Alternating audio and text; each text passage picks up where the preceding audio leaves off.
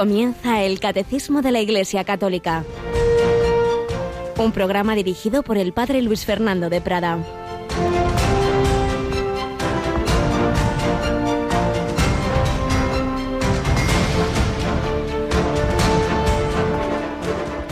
El Verbo era la luz verdadera que alumbra a todo hombre viniendo a este mundo. El mundo estaba, el mundo se hizo por medio de él, y al mundo no lo conoció. Vino a su casa y los suyos no lo recibieron, pero cuantos lo recibieron les dio poder de ser hijos de Dios, a los que creen en su nombre, que no han nacido de sangre, ni de deseo de carne, ni de deseo de varón, sino de Dios. Y el Verbo se hizo carne y habitó entre nosotros. Alabado sean Jesús, María y José. Muy buenos días en el último día del año 2019, terminando la octava de Navidad, pero todavía manteniéndonos en este bello tiempo entre este año 2019, San Silvestre, y el primer día del año nuevo con Santa María, Madre de Dios. Comenzaremos el año nuevo bajo nuestra Madre con esa fiesta que nos celebra, celebra la principal verdad sobre la Virgen María, de la de que dependen todas las demás, porque María es Madre de Dios, el Señor la hizo inmaculada, llena de gracia, llamó, la llamó a poner su corazón en solo Dios, por eso inmaculada y virgen, y como inmaculada, como virgen, como madre de Dios, ese cuerpo suyo no iba a quedarse en la tierra, sino asunta a los cielos en cuerpo y alma, y desde allí, Madre de la Iglesia, Madre de los cristianos, medianera de todas las gracias, todas esas, todos esos títulos que nos recuerdan cómo la Virgen María interviene en nuestra vida, recordando esa palabra que le dijo Jesús desde la cruz. Ahí tienes a tu hijo y a Juan, a cada uno de nosotros, ahí tienes a tu madre. Pues sí, así vamos a entrar en el año nuevo, bajo ese manto de la Virgen María, Madre de Dios, llena de gracia, inmaculada, medianera, de todas las gracias que nosotros necesitamos. Y en Radio María, pues acabamos y empezamos el año pues con el Señor, con la Virgen, en un espíritu de mucha oración. Tenemos con nosotros a Yolanda Gómez. Buenos días, Yoli. Muy buenos días. Bueno, pues vamos a recordar a nuestros oyentes que entre esta tarde y el jueves, estos últimos, este último y primeros días del año, pues tenemos bastantes momentos para encomendarnos al Señor o para ponernos pues, en primer lugar, dar gracias por el año que termina. Y eso lo vamos a hacer, como nos ha recordado hace un momento, desde Roma, ¿no es así? Eso es, será a las 5 de esta tarde. Nos iremos allí hasta a Roma para vivir con el Papa esas primeras vísperas y el Te Deum de acción de gracias. Así que nos prepararemos pues para estar con el Papa y también ir despidiendo este último día del año. Eso es, daremos gracias en el Te Deum solemne, que es la gran oración con que tradicionalmente la Iglesia pues alaba a Dios, le da gracias, celebra algún acontecimiento especial y en este caso pues eso, dar gracias por este año que termina y ya se empieza a celebrar la fiesta de mañana con las primeras vísperas de Santa María Madre de Dios, los domingos y las solemnidades, la oración litúrgica con de, primeras vísperas llamamos, como el nombre indica, empieza en la víspera. Por eso también cuando vamos a misa la tarde de un de un sábado o de una víspera de festivo, pues es ya la misa de ese festivo, porque en la mentalidad semítica y bíblica las fiestas comienzan ya en la, en la víspera. Así pues, esta tarde a las 5, 4 en Canarias, si nos os conectáis con Radio María, pues mm, podremos vivir eh, desde San Pedro del Vaticano esas primeras vísperas de Santa María Madre y 17 de Acción de Gracias. A la noche nos vamos a quedar bastante más cerquita. Hay esa, ese refrán que dice entre Pinto y Valdemoro. Bueno, pues si, eh, si os venís a Valdemoro, este pueblo eh, de Madrid, ya camino de Toledo, y de la carretera de Andalucía, pues hay un colegio, el Colegio de Nuestra Señora, un colegio de religiosas, eh, de formación de, chicas, y allí tiene una hermosa capilla y ahí un servidor pues va a celebrar esa vigilia, esa, esa hora santa, a las 11 de la noche. Eh, de manera que si alguno quiere venir físicamente a esta iglesia y si no, pues eso, os conectáis y a las 11 de la noche exponemos el Santísimo. Tendremos, pues como hacemos las horas santas, pero en este caso, como digo, desde aquí con, con cánticos de las hermanas, y a eso de las, a las 12 de la noche estará todavía el Santísimo expuesto y tras oír las campanadas de Año Nuevo daremos la bendición, de manera que terminamos el año en oración y lo comenzamos también en oración recibiendo la primera bendición del Santísimo, de Jesucristo, por tanto, que ayer, hoy y siempre es el Redentor del mundo. Ya pueden pasar cosas, el cielo y la tierra pasarán, mis palabras no pasarán, ya puede haber que hay y mucha persecución a Cristo y a la Iglesia en el mundo entero, a veces sangrienta, a veces legal, a veces cultural, bueno, de muchas formas ya lo sabemos. Bueno, pues tranquilidad. El Señor lleva la historia, hoy recordamos a ese Papa, que fue el Papa justamente de cuando ya se da el edicto de tolerancia, el edicto de Milán, cuando terminan las persecuciones del Imperio Romano, que habían sido tremendas durante tres siglos. Bueno, el Imperio Gallo y la Iglesia sigue adelante. Así que también nosotros entraremos en el año nuevo con esta vigilia. Luego mañana, Yolanda, pues nos volvemos a Roma, ¿no es así? sí, es que nos gusta mucho Roma. No paramos. no, nos iremos a las 10 de la mañana. Eh, tendrá lugar la Santa Misa de, en la solemnidad de Santa María, Madre de Dios, y que celebrará el Papa Francisco. Además coincide cada 1 de enero con la Jornada Mundial de la Paz, esta vez ya el número 53 de, de esta jornada. Y ahí estaremos. Y luego también a las 12 del mediodía, pues estaremos allí para eh, escuchar las palabras del Papa durante el rezo del Ángelus. Claro, rezo del Ángelus, felicitación del Año Nuevo. Así que mañana de 10 a 12 y pico, pues en Roma eh, celebramos este inicio del Año Nuevo, como decíamos, bajo Santa María Madre. Y resulta que es ya enseguida el viernes, el viernes de esta semana es primer viernes de mes y del año. Por eso pues otra hora santa que tenemos el jueves, eh, pero ahí ya volvemos a nuestra capillita. Eso sí, el jueves, el 2 de enero, ya a las 11 de la noche, desde la capilla de aquí de los eh, estudios de Radio María en Madrid, pues la hora santa la ofreceremos eh, para todos los oyentes de Radio María y también podrán seguirlo las imágenes a través de nuestra web www.radiomaria.es.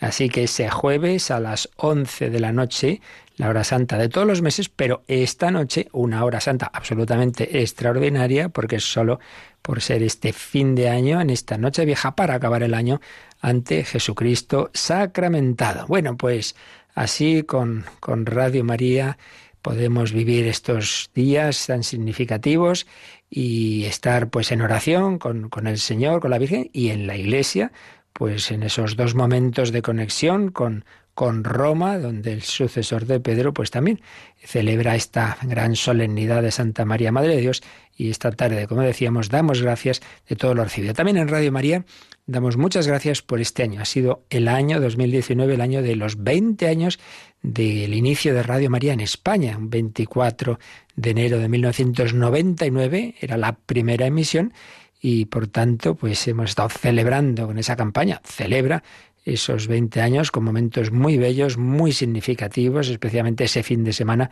en que teníamos todo ese día intenso y luego en abril y luego nos íbamos al día siguiente al Cerro de los Ángeles porque ha coincidido también, como bien sabéis, con el centenario de la consagración de España al corazón de Jesús.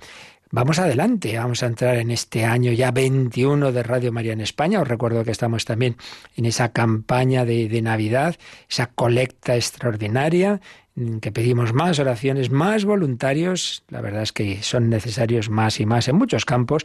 Personas que, como la primera generación que empezó Radio María en España, benemérita, pues ya muchos de ellos mayores y algunos ya fallecidos. Por eso es necesario ese relevo. Pedimos oraciones, pedimos voluntarios y pedimos ese donativo pequeño, mediano, grande, da igual. Ojalá todos los oyentes se convirtieran en una parte activa, aunque fuera de una manera mínima, pero significando la implicación de todos con Radio María. También os recordamos que estamos haciendo un esfuerzo grande de preparar más discos recopilatorios que sirvan también para regalos de estos días y de todo el año, porque realmente es algo que vale la pena y nos lo dicen muchas personas, la gran formación que recibimos, y me incluyo porque oigo a personas muy entendidas que nos ayudan en todos los campos. Hemos preparado un, nuevo recopilatorio de, de Navidad que vale para todo el año, porque todo el año tiene que ser Navidad en el corazón. Ya teníamos uno hace años, hemos preparado un segundo recopilatorio con diversas conferencias, programas, etcétera. Me han dicho que también han pedido muchísimas personas el, el recopilatorio Paz y Alegría 2. Teníamos un primero de charlas, de programas, y ahora es un segundo, que es la lectura de un libro muy que hace mucho bien sobre la paz y la alegría. Y bueno, enseguida os anunciaremos otro de tema familiar. Vamos adelante con, con estos discos que nos hacen mucho bien, también en estos programas del catecismo. Recordamos que dedicamos muchísimos meses pues al centro del credo, que es el centro del cristianismo, que es Jesucristo, que es el verbo hecho carne, lo que estamos celebrando estos días. Explicábamos quién es Jesucristo, una persona divina, dos naturalezas, que conoce, que no conoce. Tenía por ahí una pregunta sobre qué conocía Jesús. Todo eso está explicado en unas catequesis que tenemos recopiladas en dos, en dos momentos. Hubo una primera recopilación sobre quién es Jesucristo y su persona, etcétera, y una segunda sobre los misterios de la vida de Cristo. Todo eso lo tenéis en ese catálogo que se puede ver en la página web de Radio María, en la pestaña eh, programación, ahí veréis catálogo, pues los discos que tenemos preparados. Ahí lo miráis y podéis pedirlos en cualquier momento a través de la misma web o llamando a ese número de teléfono donde también podéis hacer vuestra aportación, vuestro donativo, indicando el número de cuenta, en ese 91 822 8010. Bueno, pues vamos con esta última edición del año del catecismo. Y fijaos lo que son las cosas. Estamos precisamente, coincide, estamos explicando ese, esos últimos artículos del credo que nos hablan de la muerte, la resurrección de la carne y la vida eterna. Quizá alguno diga, uy, pues esto es Navidad y hablar de la muerte. No, no, claro que pega, claro que pega porque el Hijo de Dios al hacerse hombre lo que hace es dar sentido a todos los momentos de nuestra vida y convertirlos en ocasión de gracia. Y claro, lo único seguro de, lo que nos va a ocurrir es precisamente la muerte. Si Él no diera sentido a la muerte, pues nos quedábamos aquí diciendo, bueno, ¿y luego qué? No, no, Jesús ha compartido todo. Nace en la calle, vive una vida humilde, da sentido al trabajo, da sentido a la vida de familia, Luego tiene esa vida pública, tiene esas amistades, los apóstoles, etcétera, pero también tiene las enemistades, sabe lo que es la traición, lo que es el desagradecimiento, y todo eso culmina en una dolorosísima pasión para el cuerpo y para el alma, pero que no termina en un sepulcro, sino en la resurrección.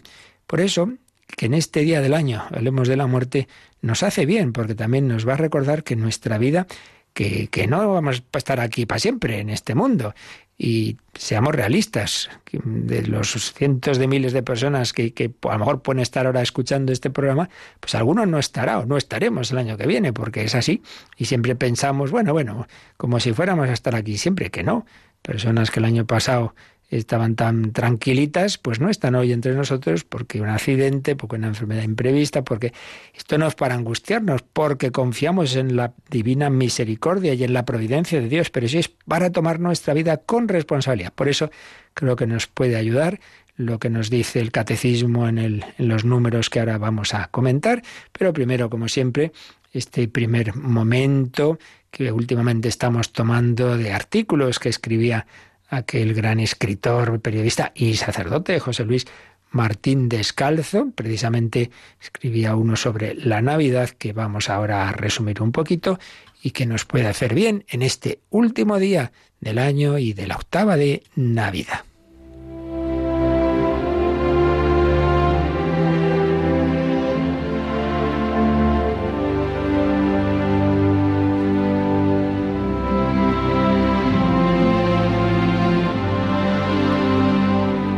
Los calumniadores del cielo, artículo que escribía hace muchos años José Luis Martín Descalzo, sacerdote y periodista. Los calumniadores del cielo. Escribía así.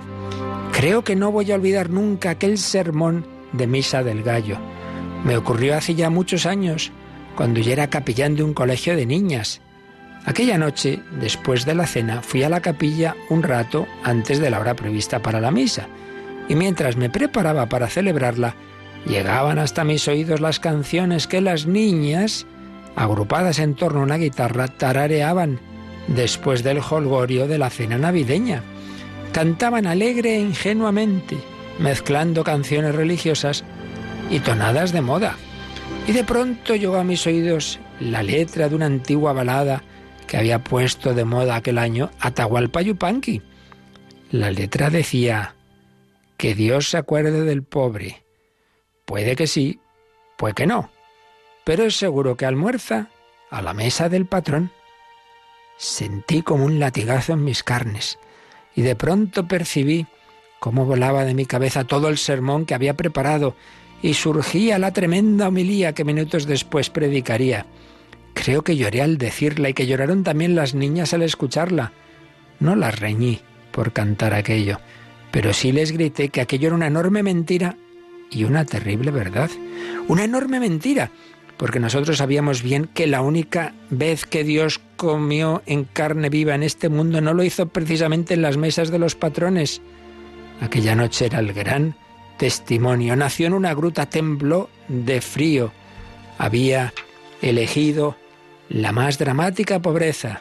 Se había acordado tanto de los pobres que nació como ellos, peor incluso que la mayor parte de ellos. Pero aquello también era una terrible verdad, porque los indios peruanos que compusieron esa canción veían a Dios representado por unos misioneros y unos obispos que eran, sí, muy pobres en sus vidas, pero también cuando iban a predicar a sus aldeas residían en la casa del rico, hablaban y pensaban con lenguaje de ricos, situaban al patrón en el primer banco de las iglesias.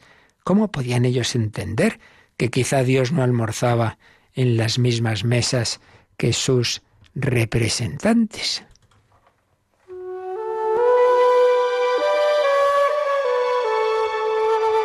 Éramos, sí, entonces nosotros los calumniadores de Dios, más que sus predicadores. Éramos sus falsificadores. Pero, ¿solo los curas? Cada vez que llega la Navidad me pregunto qué pensaría de Cristo un indio, un asiático, un africano, que nunca hubiera oído su nombre y que llegara a nuestras ciudades. Las vísperas de Navidad. ¿Podría entender qué fiesta celebrábamos en honor de quien nos reuníamos? ¿No se imaginaría que eran el pavo, el turrón o el champán los protagonistas de la jornada? ¿Cómo entenderían que nuestras calles iluminadas, nuestros comercios rebosantes de compradores, nuestras mesas refulgentes tengan algo que ver con la pobreza de la gruta de Belén? ¿Acaso no se preguntarían cómo podemos celebrar con un crescendo del egoísmo y del despilfarro lo que fue un estallido de la generosidad de Dios hacia nosotros? No estoy criticando, Dios me libre. La alegría navideña, el sueño esperanzado de los niños, los abrazos familiares, la mesa jubilosa, las casas iluminadas. Pero sí estoy diciendo que cuando una cena navideña tiene abundancia y no amor, se convierte en una simple comilona. Estoy diciendo que cuando un regalo se queda en puro deslumbramiento, pero es desposeído del cariño que significa, se vuelve simple ostentación. Si estoy diciendo que una familia que va a la misa del gallo tras una cena en la que al abuelo se le ha hecho comer solo en su cuarto porque el pobre está un poco pelma y el año pasado hizo tres tonterías en la cena, esa familia es simplemente una colección de farsantes. Algo no funciona en una civilización que ha convertido la Navidad en los días de la locura gastronómica y no puedo menos de entristecerme pensando que los reyes magos que llevaron a Belén sus ofrendas de oro, incienso y mirra, tendrían que venir trayendo a quienes hoy celebramos pantagruélicamente esta fiesta, un bote de bicarbonato, para que digiramos, además del pavo, el olvido de la pobreza que Belén significa. Pues vamos a pedir a la Virgen, a San José, todos los santos que nos ayuden a ir siempre a lo esencial, a una unión con Jesucristo y que aprendamos de Él su estilo de vida, de humildad, de pobreza, de mansedumbre y especialmente de, de, verle presente en la Eucaristía y en los más necesitados, en los más pobres, en los ancianos, en los enfermos, en todos aquellos en los que se cumple esa palabra. Lo que a uno de estos hicisteis, a mí me lo hicisteis.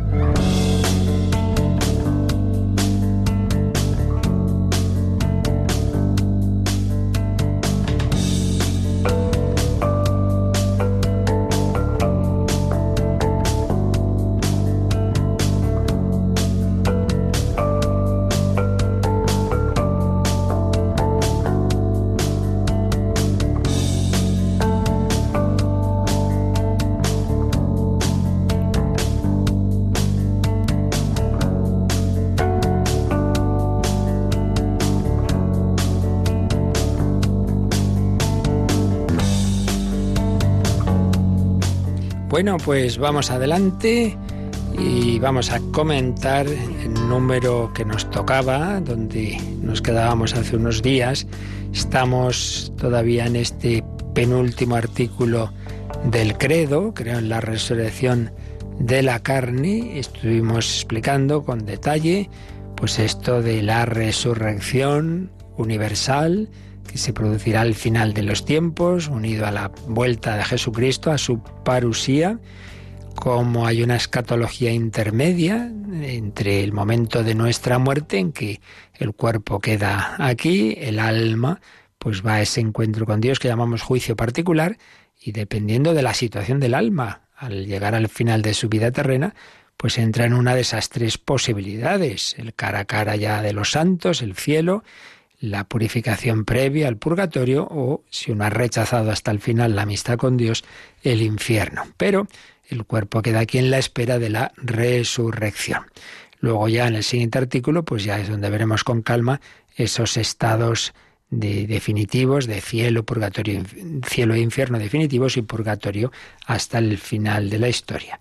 Pero antes de pasar a ese artículo, el catecismo nos habla de la muerte, dado que estamos diciendo que entramos en esa situación eh, después de la muerte, pues nos ayuda a enfocar en la fe y en, y en la pastoral también, en la práctica, cómo debemos preparar pues lo que es seguro en todas nuestras vidas, que es la muerte. Por eso tenemos este apartado que se titula Morir en Cristo Jesús. Ese apartado empezaba con un primer número introductorio que ya vimos, el 1005. Para resucitar con Cristo es necesario morir con Cristo claro. Y después, pues vienen a su vez dos, dos subapartados. El primero, la muerte. Nos va a explicar un poquito pues la visión de la muerte que aparece en la escritura, en la tradición de la Iglesia. Y el segundo subapartado es el sentido de la muerte cristiana, como un cristiano debe prepararse. Y estamos todavía en este primer subapartado, la muerte. Vimos el 1006, pues cómo es el enigma de la condición humana donde alcanza su cumbre, ese enigma, pues esas grandes preguntas que el hombre se hace. Y en ese mismo sentido va a seguir el siguiente número que vamos a ver ahora y que además pues nos da unas indicaciones concretas sobre cómo debemos vivir nuestra vida sabiendo que en cualquier momento pues llega esa muerte. Vamos pues a leer este número 1007, Yolanda. La muerte es el final de la vida terrena. Nuestras vidas están medidas por el tiempo, en el curso del cual cambiamos, envejecemos, y como en todos los seres vivos de la Tierra, al final aparece la muerte como terminación normal de la vida. Este aspecto de la muerte da urgencia a nuestras vidas. El recuerdo de nuestra mortalidad sirve también para hacernos pensar que no contamos más que con un tiempo limitado para llevar a término nuestra vida. Y culmina este, este número del catecismo con una cita del Antiguo Testamento del Eclesiastés, el Coelet, Coelet 12. Acuérdate de tu Creador en tus días mozos, mientras no vuelva el polvo a la tierra, a lo que era, y el Espíritu vuelva a Dios, que es quien lo dio. Así pues, un número pues que nos recuerda lo que sabemos, pero que no queremos pensar muchísimas veces, que, que nuestras vidas pues tienen un, un, tiempo limitado porque esta vida termina con la muerte. La muerte es el final de la vida terrena. He puesto muchas veces un ejemplo que hay una vez y que siempre me, me ha hecho pensar, y es el aeropuerto. Uno va al aeropuerto para coger un avión. Evidentemente hay que ir con tiempo. Eh, a veces las cosas se alargan, sobre todo si el viaje es a países lejanos. Eh, hay que pasar pues los controles, etcétera, etcétera. Bueno, pues sí, hay que estar un tiempo, pero un tiempo limitado. El ideal es no estar mucho tiempo. Al aeropuerto no vamos a estar ahí tomando café y pasarnos el día, sino vamos a tomar un avión. Bueno, pues lo importante es tomar el avión. Bueno, si ocurre que hay huelga o hay cualquier otro problema, entonces se prolonga la estancia en el aeropuerto. No es lo ideal y a veces ocurre pues cosas, situaciones especiales, un día, dos días, uff, mal asunto. No, no, el aeropuerto no es para vivir en él, es para tomar el avión. Bueno, pues esta vida es como un aeropuerto y hay quien se piensa que aquí va a estar siempre. No, lo importante es tomar el avión adecuado. Y si esto se prolonga mucho, pues no, no, no, no, este mundo no es para eso. Es para madurar lo suficiente para responder a la llamada que nos hace el Señor a su amistad y para parecernos a Él y así poder estar con Él, parecernos a Él como en el amor. Eso es lo importante. Una vida no es lograda porque haya conseguido grandes éxitos económicos, laborales, fama, no, no de eso nada. Una vida es lograda si uno ha crecido en el amor de Dios y del prójimo.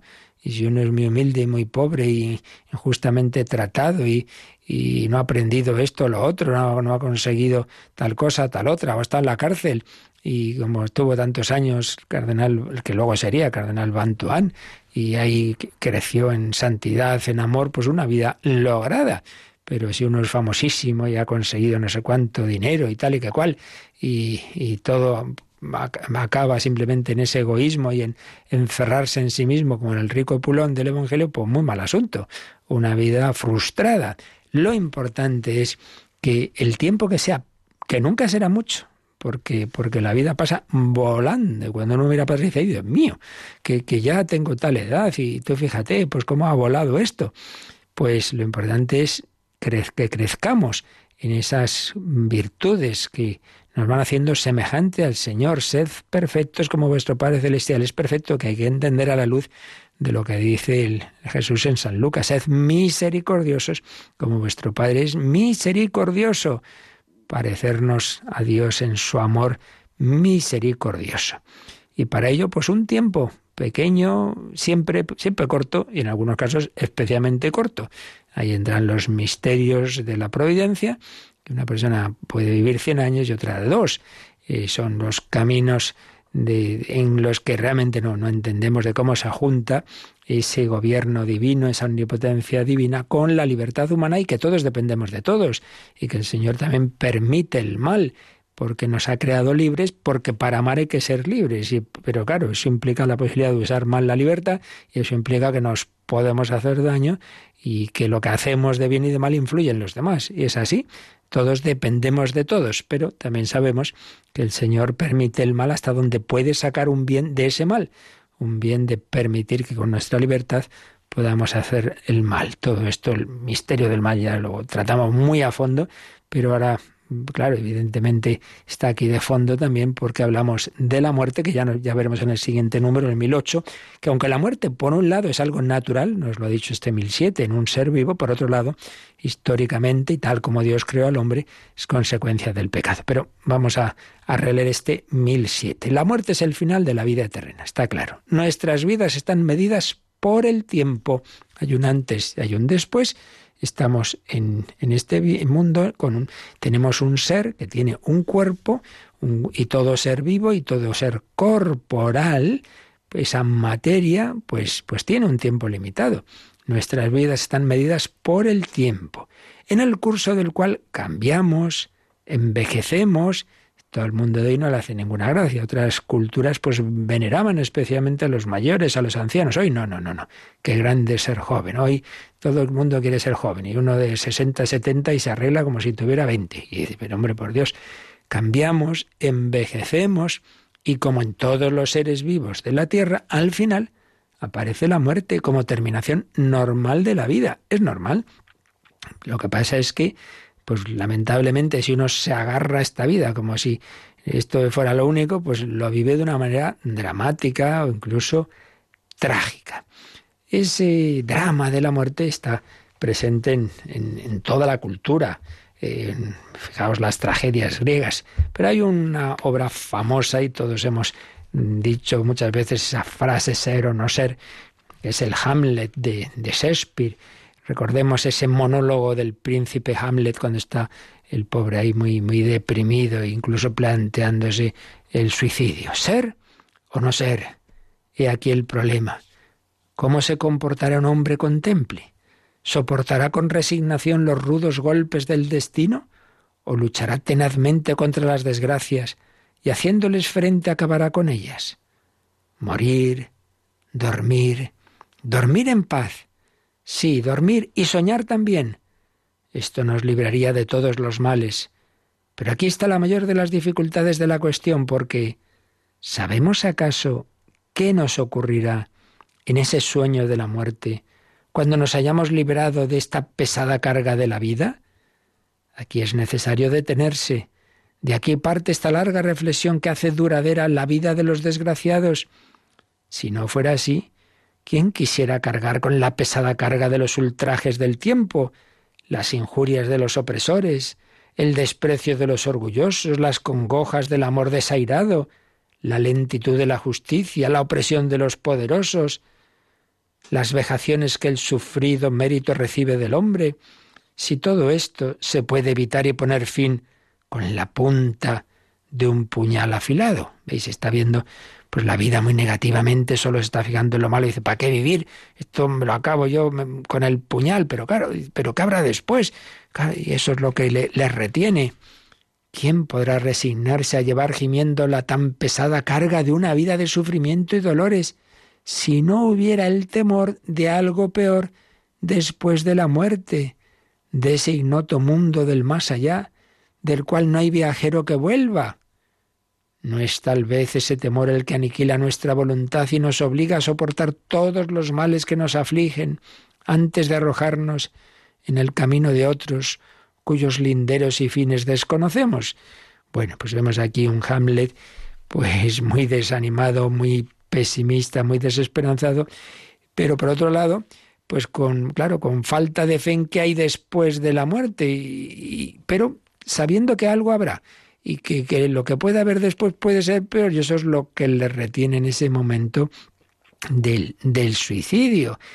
Realmente el hombre sin, sin una certeza que solo se la puede dar Dios sobre el más allá, pues, pues si se pone a pensar, pues acaba en situaciones pues como la de este príncipe Hamlet, pues realmente de, de, angustia incluso, ¿no? Y lo que pasa es que como hoy día, pues muchos no creen en el más allá, dicen, mira, ya para seguir sufriendo aquí me quito de en medio, suicidio, suicidio asistido, eutanasia y los quitamos a los que tampoco están aquí a gusto o, o, no nos dejan a nosotros estar a gusto. Esa falta de fe. Decía aquí Hamlet, ninguno ha venido de allá. No, no es verdad, sí que ha venido alguien. Ha venido Jesucristo, claro que ha vuelto, ha resucitado y Él es el que nos da la confianza de que no es una cosa espantosa lo que hay después de esa puerta de la muerte. No, no, no, no. Si uno vive con Cristo, sufre con Cristo y muere con Cristo, entonces Cristo le lleva de la mano, triunfa con Cristo.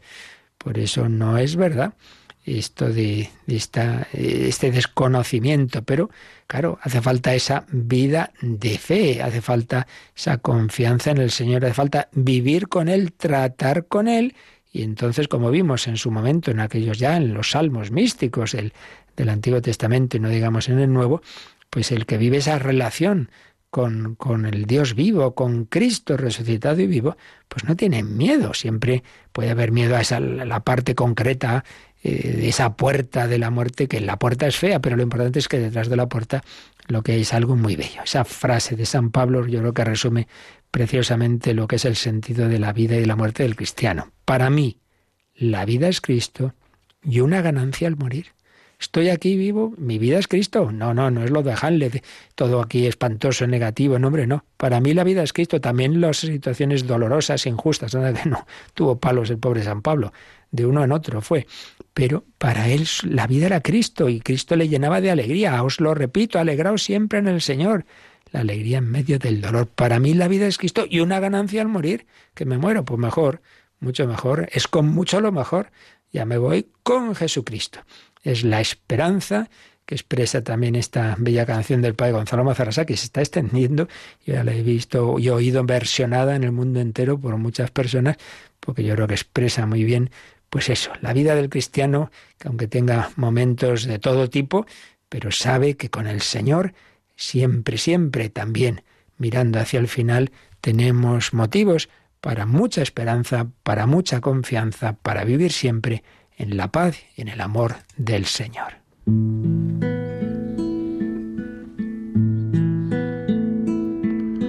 Me basta porque sé que estás aquí encerrado en una urna de cristal, volando a lomos de una nube gris, caminando de nuevo sobre el mar. Me basta porque sé que estás aquí.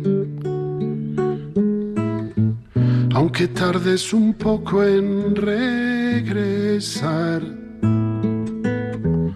Tú dijiste que habrías de venir. Haz que no nos cansemos de esperar. Me basta porque sé que estás aquí. Aunque no se te oiga respirar. Y ni siquiera el corazón latir. Me basta con tu nombre basta porque sé que estás aquí, preparándonos una eternidad. Aunque tengamos antes que morir, para poder después resucitar. Me basta porque sé que estás aquí. Y que nada nos puede separar, ni la angustia, ni el hambre, ni el sufrir, ni el peligro, la espada o la precariedad me basta porque sé que estás aquí y que eres el principio y el final, que te obedece el tiempo y el sol sale para ti, que das orden al viento y deja de soplar me basta porque sé que estás aquí. Y que pronto nos hemos de encontrar, que nuestra travesía tiene un fin. Y tú estás esperando a la orilla del mar me basta con poder decir que sí y darte mi permiso para entrar. Que tu palabra se haga carne en mí y que se cumpla así todo tu voluntad me basta si al morir puedo decir que todo se ha cumplido y exhalar el último suspiro inclinándome hacia ti para rendir mi espíritu y luego volar me basta porque sé que así te basta a ti. Me bastará que el día poder escuchar que pronuncias mi nombre para bendecir y olvidas todo lo que pude hacer de mal me bastará.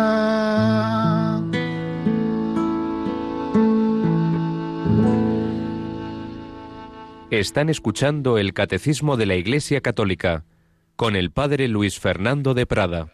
Pues qué diferencia entre ese monólogo angustiado de Hamlet y estas palabras del padre Gonzalo Mazarrasa. El Concilio Vaticano II, la Constitución Gaudium et Spes, dedicó el número 18 al misterio de la muerte. Nos decía, el máximo enigma de la vida humana es la muerte. El hombre sufre con el dolor y con la disolución progresiva del cuerpo. Pero su máximo tormento es el temor por la desaparición perpetua. Voy a la nada. juzga con instinto certero cuando se resiste a aceptar la perspectiva de la ruina total y del adiós definitivo.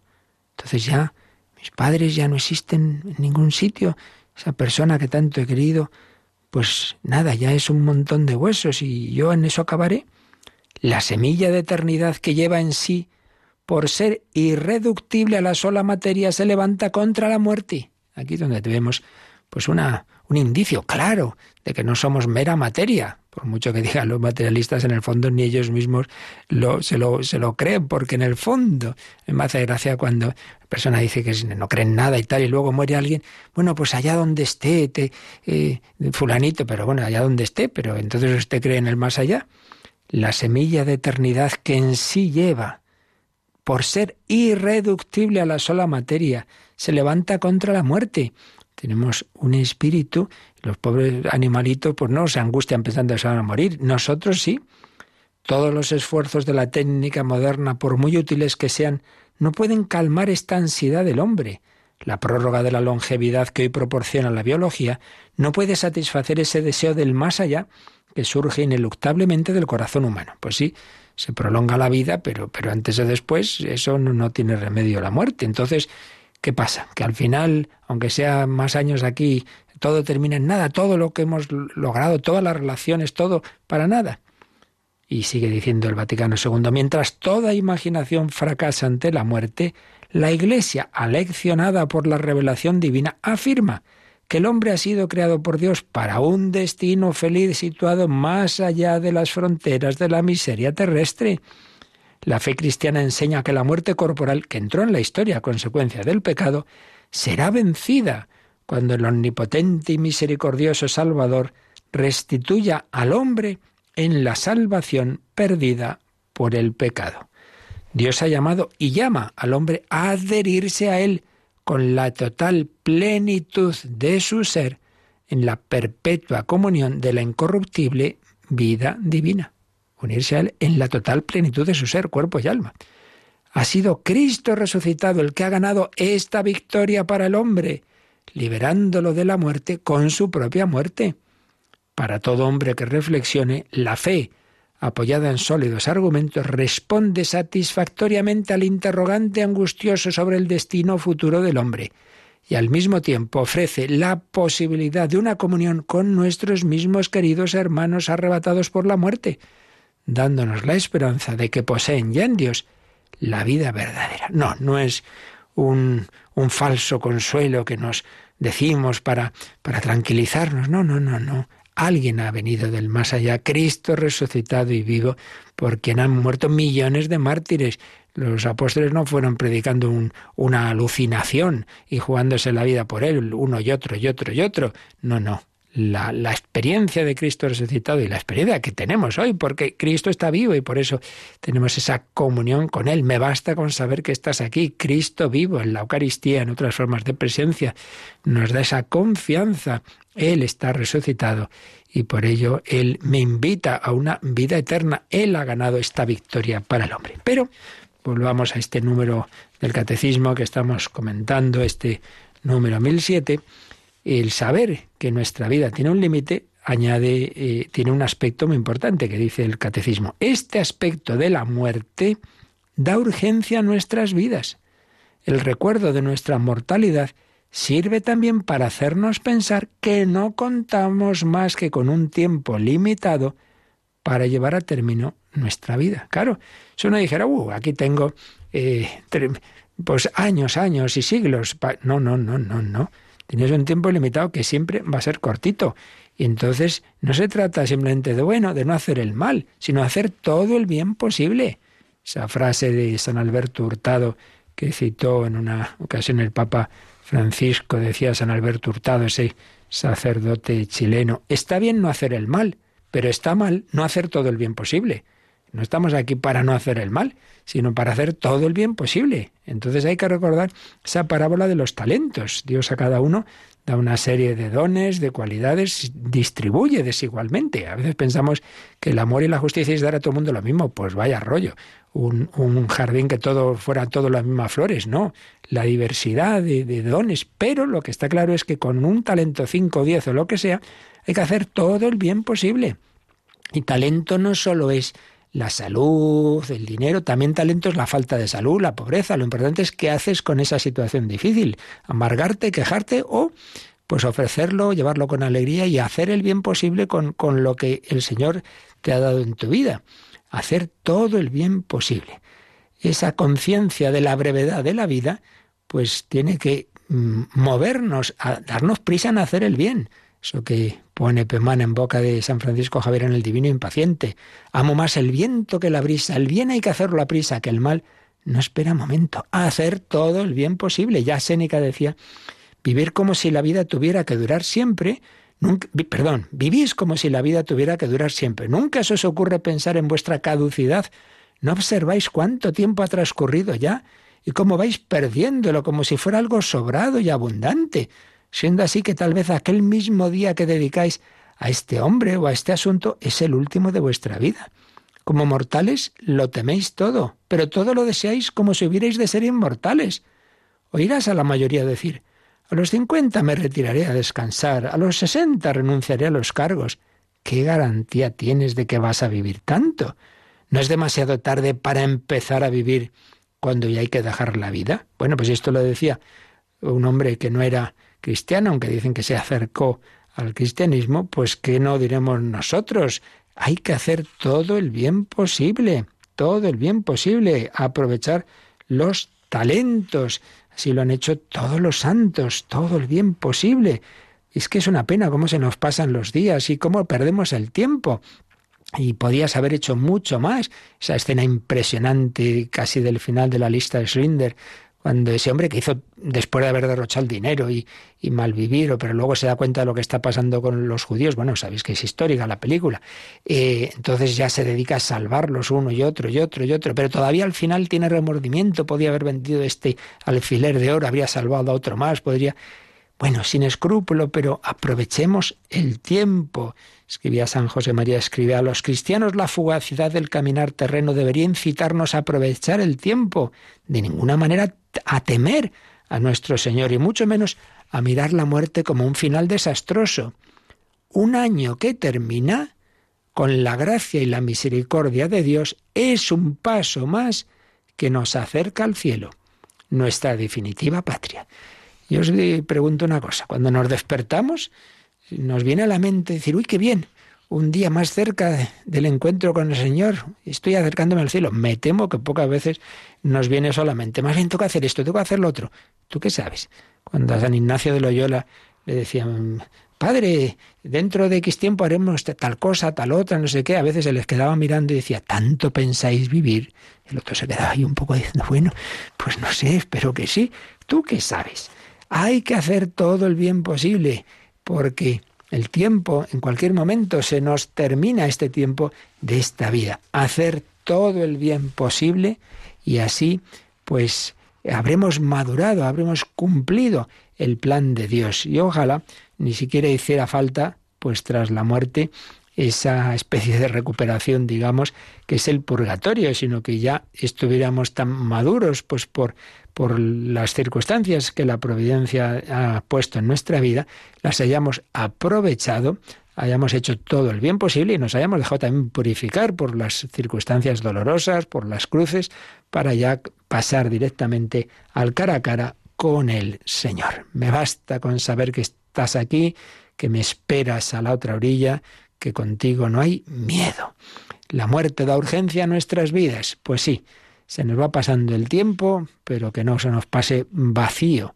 Ofrece tu vida ahí, pero si yo ya estoy mayor, ya no puedo hacer nada. ¿Cómo que no puedes hacer nada? ¿Qué hacía Cristo en la cruz?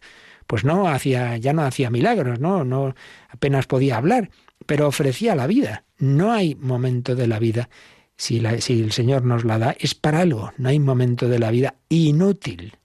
Lo que hace falta es en Él amar Y siempre eso podemos hacerlo. No podré hacer cosas eh, de tal tipo, de tal otro, pero siempre puedo mirar al cielo, Padre nuestro que estás en el cielo, y siempre puedo hacer el bien y sonreír a los hermanos. Corazón filial, corazón fraternal.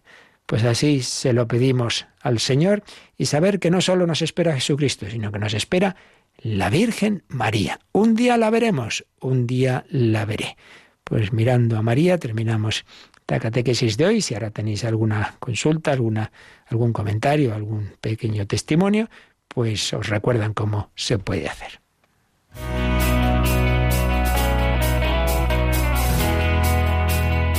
Participa en el programa con tus preguntas y dudas.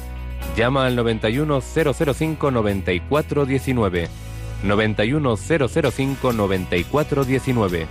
91005 9419. También puedes escribir un mail a catecismo arroba radiomaria.es. Catecismo arroba radiomaria.es.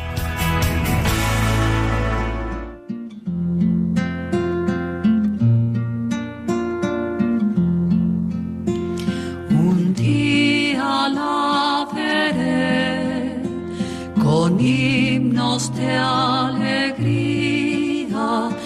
la gloria de María, dichosa cantaré. Un día al cielo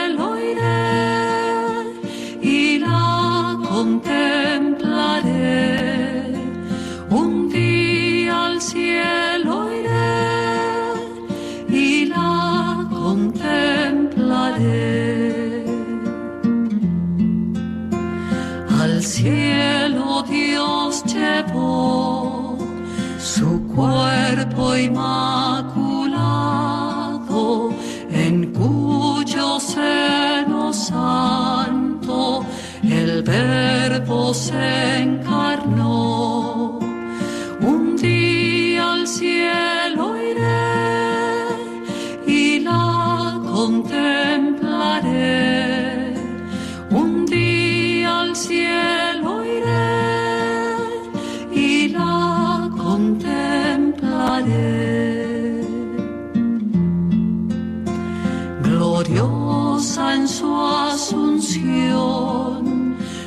cielos la coronan por reina y por señora de toda creación. Un día al cielo iré y la contemplaré. Un día, Un día al cielo iré y la contemplaré a la Virgen María y ella nos mostrará a Jesús, fruto bendito de su vientre. ¿Tenemos alguna llamada, Yolanda? Nos ha llamado Antonio desde La Coruña y Antonio ha dicho que, que ha leído en internet eh, que el Papa dijo que no había infierno. Pregunta si es cierto. Y luego Vamos también Sí, sí. otro comentario. Eh, cuenta que un mendigo, pues él fue a comprar pues a un supermercado y se encontró con un mendigo. Y este mendigo le contó que él estuvo a punto de morir y que estuvo pues en eso que se dice lo del túnel, de luz y demás. Pero que antes de volverse había como dos perros negros eh, en ese túnel. Y, y- y quiere saber, Antonio, si esto podría mm, tener algo que ver con alguna parte de la escritura.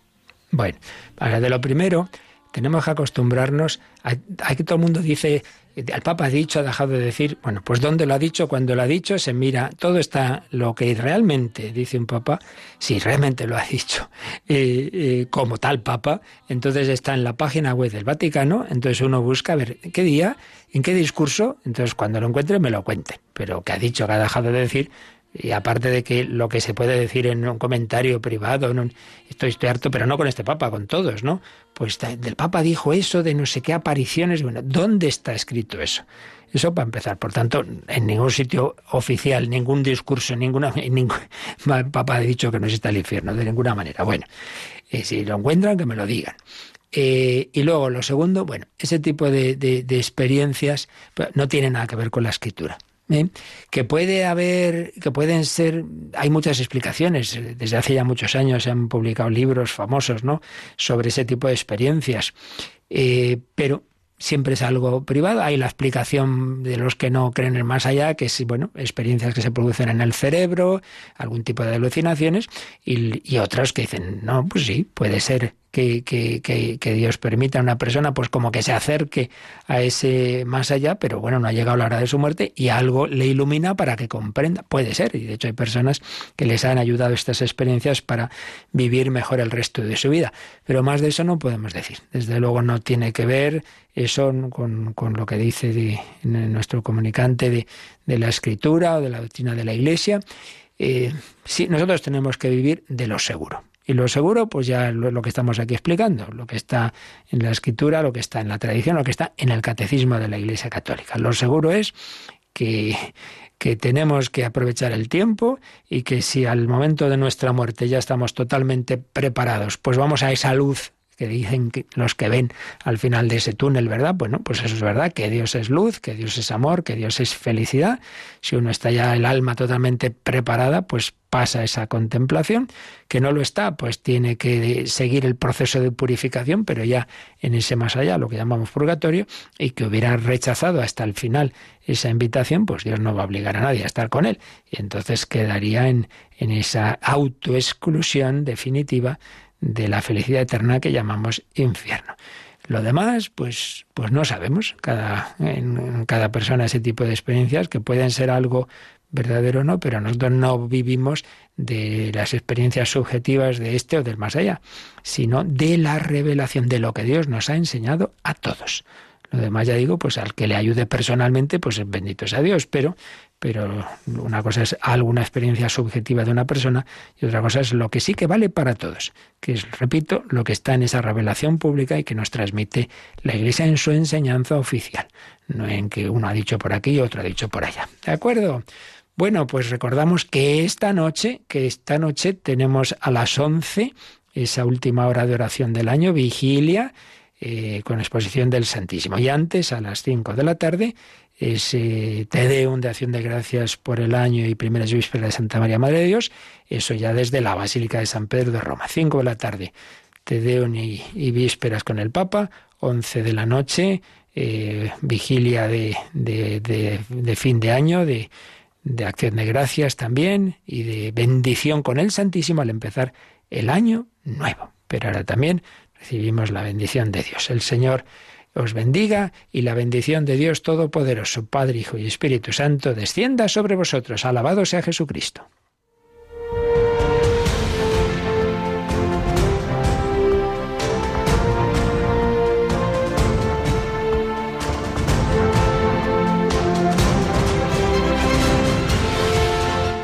Han escuchado en Radio María el Catecismo de la Iglesia Católica un programa dirigido por el Padre Luis Fernando de Prada.